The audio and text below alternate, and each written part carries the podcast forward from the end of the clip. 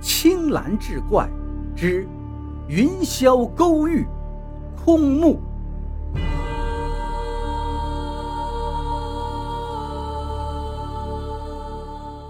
我在来之前绝对没想到，李航文找来的另外一个人是朱迅，我曾经最好的师弟，现在最恨的人。而他看到我，却丝毫不意外，还对我微微一笑。我没有理他，别过头去看着李航文。李航文见现场的气氛有些紧张，于是急忙解释。今天找大家来呢，其实就是想让大家帮我一个忙，希望大家都能放下心里的隔阂，一起把这次的事情干好。毕竟这一回的宝藏十分诱人呐。我虽然心里很不满，但是想到了这次任务的酬金，也就释然了。还愣着干嘛？下地干活呀！朱迅当过兵。动作迅速地走到打好的盗洞口，对我们喊了一声。我皱了皱眉，跟在李航文的身后，也进入了盗洞。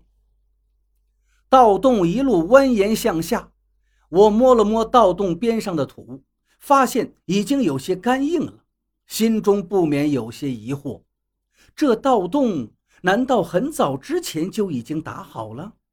我明明是前天才被李航文告知这次任务的呀！正在我疑惑不解的时候，已经走到了盗洞的尽头。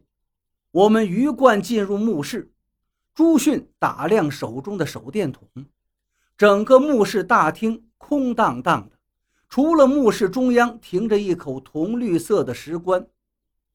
看到石棺，朱迅按捺不住心中的激动。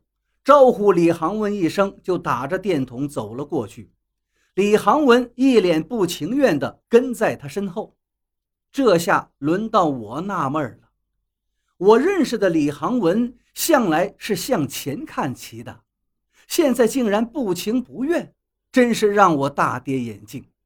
还有，这个石棺的位置不对呀，从没听说谁家大门一打开就看见卧室的。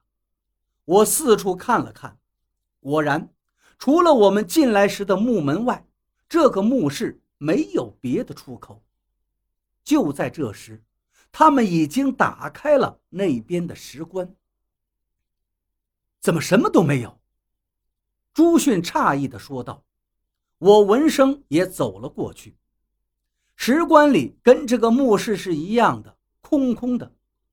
难道？任务里的勾玉已经被人捷足先登了，我们这一遭走了空吗？朱迅心有不甘，拿着手里的撬棍，用力戳着青铜棺的底部。没想到，他这一下子竟然将青铜棺底部扎破了，露出了其中乳黄色的内衬。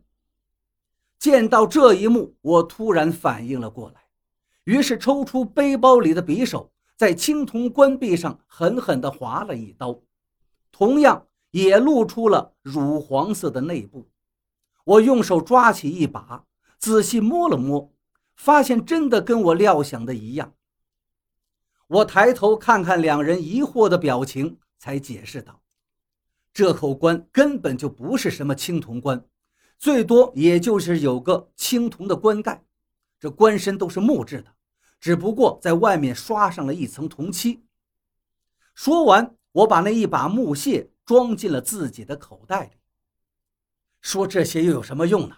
这个墓是空的，你难道看不出来吗？与朱迅不同，李航文满怀期待地盯着我，知道我既然说出这样的话，肯定知道这个密室的秘密。如果这个墓是空的，那我还说这些干嘛？不如直接打道回府算了。